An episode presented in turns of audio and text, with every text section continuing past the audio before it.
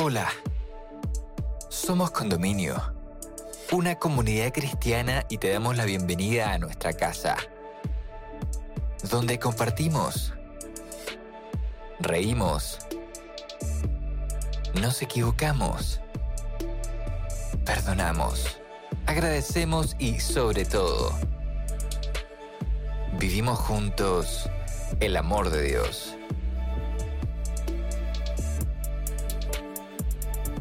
Llegamos a ti con nuestra serie Real Legión, presentándote el capítulo Último Modelo, donde Tomás Quinzacara, amigo de nuestra casa, nos invita a reflexionar sobre la importancia de la salud en nuestras vidas.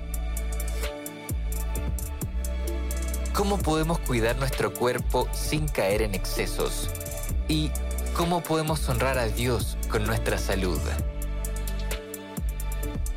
Te invitamos a escucharlo y esperamos puedas encontrar muchas respuestas a estas preguntas en este episodio.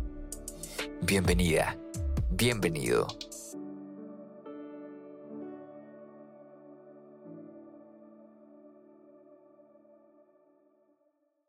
Muy buenas tardes, siéntese, tome aquí asiento y vamos a comenzar con la consulta. Cuénteme, ¿por qué vino usted hoy aquí? Esta es una frase que yo ya tengo memorizada de hace varios años atrás. Si bien yo solamente soy estudiante de medicina en este momento de mi vida, he tenido que repetir varias veces esta conversación con alguien que se sienta ahí enfrente mío. Y yo creo que todos han pasado por esta misma situación, ya sea desde el otro lado o en algunos pocos los que estamos aquí con alguien atendiéndolo. La salud es una de las cosas más importantes que tenemos en nuestro día a día. La salud en sí misma es el elemento más relevante de nuestro día a día porque si no la tenemos, todo en nuestra vida se detiene de alguna u otra forma. Las personas que no están sanas, por primera parte, podrían ponerse a pelear con sus parejas, podrían no poder tener actividades al aire libre, podrían no trabajar y perder sus ingresos. Si no estás sano, tu vida se deteriora de manera constante. Entonces partamos un poco con definiciones para poder hablar el día de hoy de este título que suena un poco extraño, pero ya vamos a hacer el link al final del capítulo. Salud se define como un continuo, primeramente, algo que no se detiene, algo que está constantemente en tu vida y que puede tener altos y bajos. No hay una salud ideal, pero sí hay una constante de salud que puede pasar, siempre estando el límite muy cerca, a enfermedad. Y la salud se define en cuatro grandes aspectos según lo que refiere la OMS. Una salud física, que es la que todos conocemos, una salud mental, que tiene que ver con las emociones, una salud eh, cognitiva y una salud espiritual. Es decir, toda la amplitud de la persona debe estar en una sensación de salubridad para poder estar bien. Esto es complicado. En especial para aquellos que trabajamos en el área de la salud y tenemos que estar constantemente ayudando a las personas para que puedan tener una mejor salud. Pero bueno, eso no es lo que quiero hablarles hoy.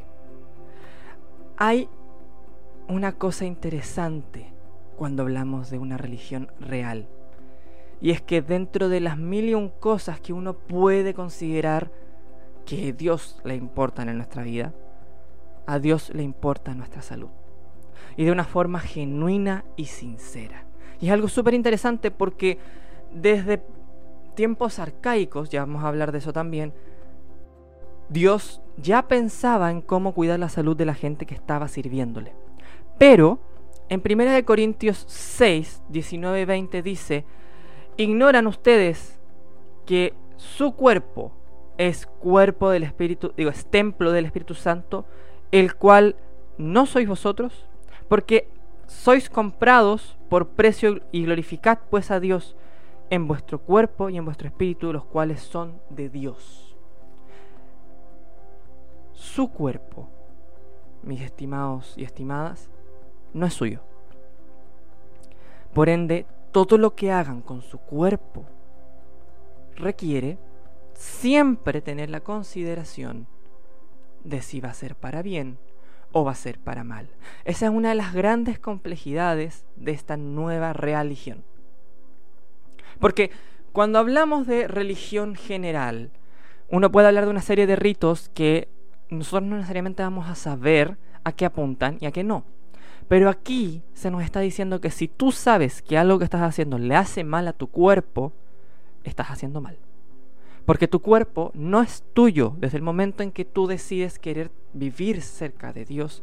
Tu cuerpo se vuelve parte de Dios, no es tuyo. Y aquí hay un statement, una frase que voy a poner de forma bien amplia, bien directa, hay una sola cosa en tu vida que nunca va a depender 100% de Dios y es tu salud. Todo lo demás se lo puedes dejar a Dios y tú descansar en que Dios lo va a hacer. ¿Te falta trabajo? Puedes descansar en que Dios puede conseguirte un trabajo. ¿Te falta amor? Dios puede conseguirte amigos y parejas si es que es necesario. ¿Te falta dinero? Dios te va a hacer llegar dinero de alguna u otra forma. ¿Te falta paz? Te lo va a dar ¿Te falta salud? Bueno, es la única cosa en la que tú te tienes que mover para que Dios te bendiga. Es una de las cosas más importantes que debemos hablar constantemente y que de hecho la Organización Mundial de la Salud declara dentro de los principales determinantes sociales de la salud. El empoderamiento en salud tu salud depende de ti, no del médico que te trata, no de la matrona que cuida tu embarazo, no de la enfermera que te pone las vías y te cuida al lado de tu cama. La salud siempre depende de tus conductas que diariamente vas formando. De ahí a que hoy en día la salud en todo el mundo está cambiando de una perspectiva patológica a una salubrista. ¿Qué es esto?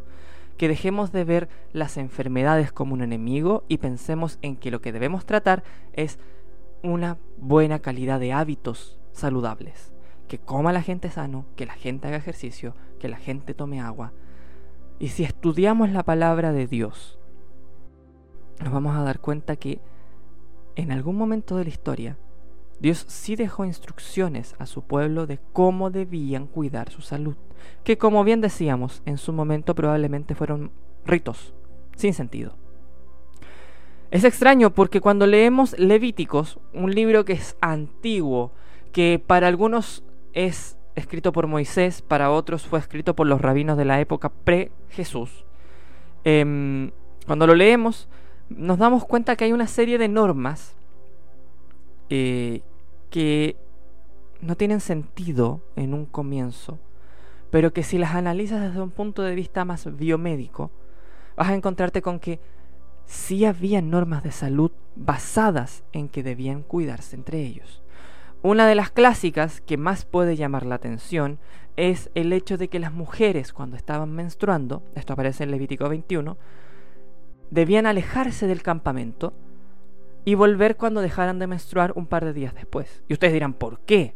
Bueno, hay un elemento importante que es que cuando la mujer sangra, la menstruación obviamente es un caldo de cultivo muy grande para cualquier tipo de infección. Si quiero prevenir que mi pueblo se enferme, todos estos fluidos que se consideran fluidos de alto riesgo no deben estar cerca de las comunidades. Si una persona tenía lepra, se le alejaba de la tribu. Algo que si uno se pone a pensar hoy en día, tiene mucha lógica porque lo mandaban a cuarentena, algo que hoy en día estamos muy familiarizados. Esta cuarentena que se hacía era porque la lepra viene de un microorganismo, una bacteria. ¿Y por qué entonces el pueblo lo hacía? Por un rito. Porque eran impuros, porque estaban sucios, pero no sabían en ese tiempo qué microorganismos habían. Una de las cosas más impresionantes en este mundo sucedió en la época actual, Hubo un periodo de la historia donde también sucedieron grandes pandemias.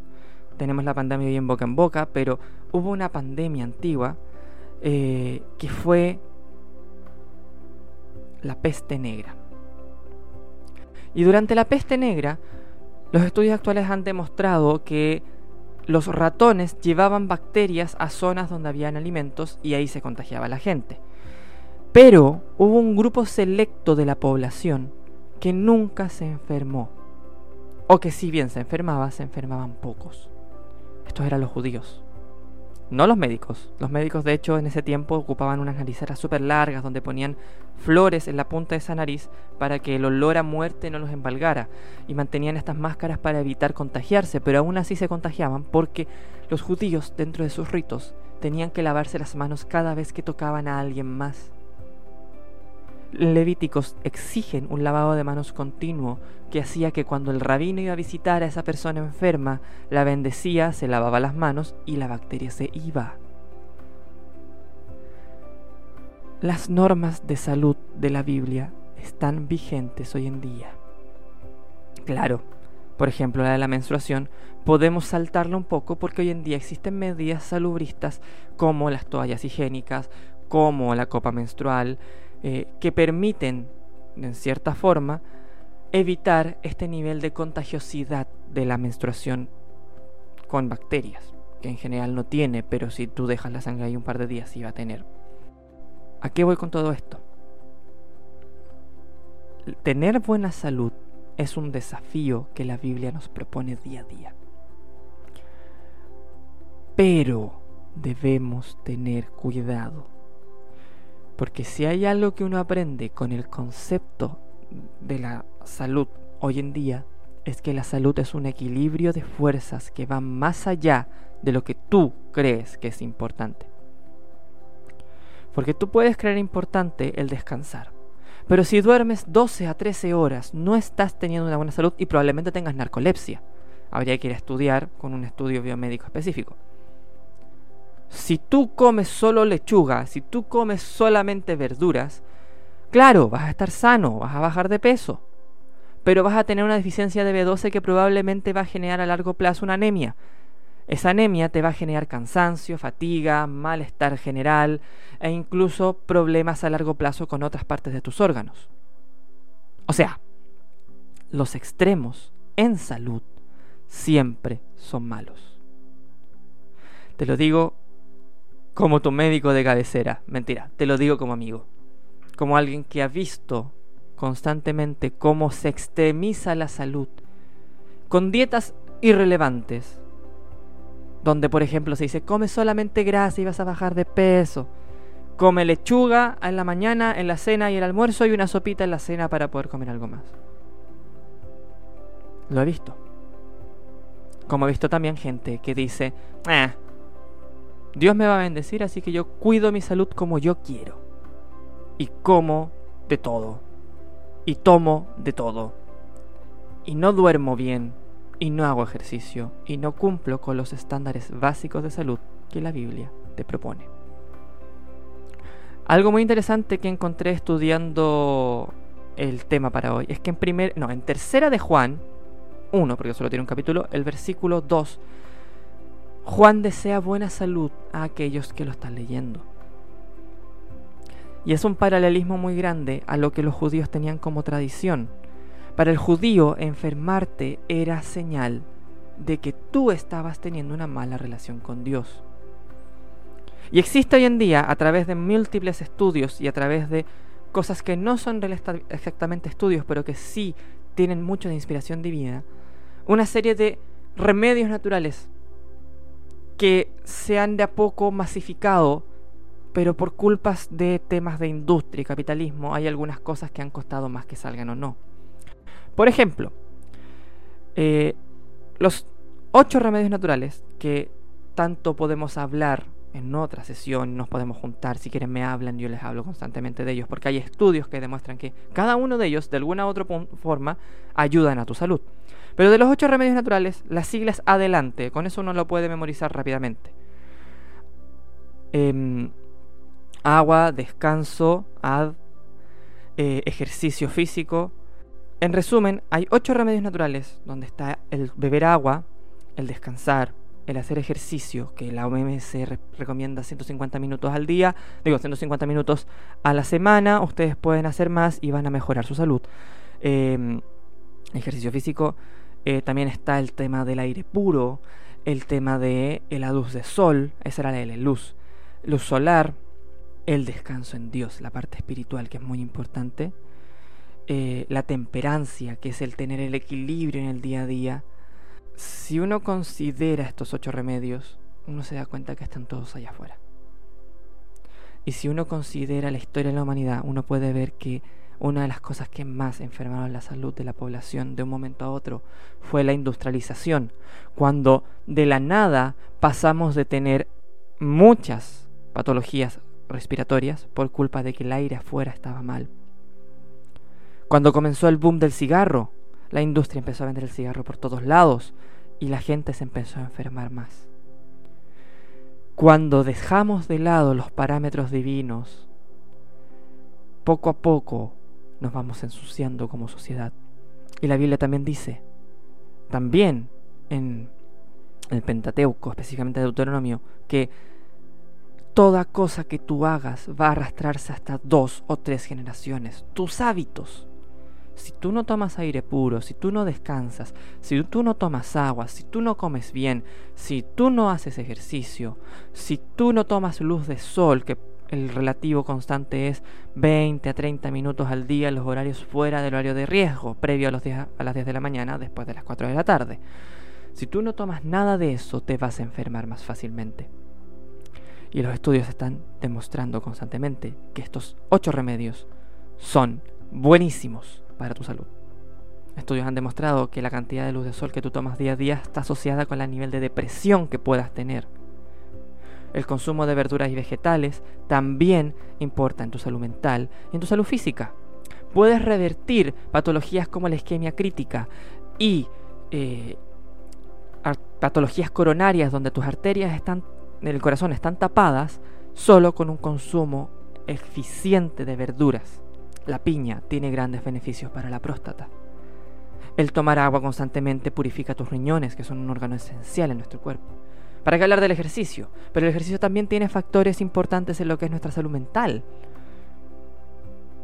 Poco a poco, si tú te pones a pensar en todas las cosas que Dios te dice en la Biblia, te vas a dar cuenta que tu salud sí le importa pero depende de ti. Cuando tú compras un auto nuevo, ¿en qué te fijas? Si es bencinero, si es petrolero, es decir, qué tipo de energía necesita. ¿Cuántos kilómetros va a dar al día?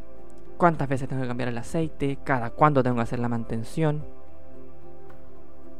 Cuando tú vives tu vida, te fijas en lo que necesitas para avanzar, en cómo debes crecer, cada cuánto tienes que ir a médico. O prefieres enfermarte para darte cuenta que tu salud está mal. No olvidemos tampoco que la última letra de los ocho remedios naturales es la parte espiritual. Tu salud espiritual también le importa a Dios y tu salud espiritual es importante para tu propio crecimiento. Gracias.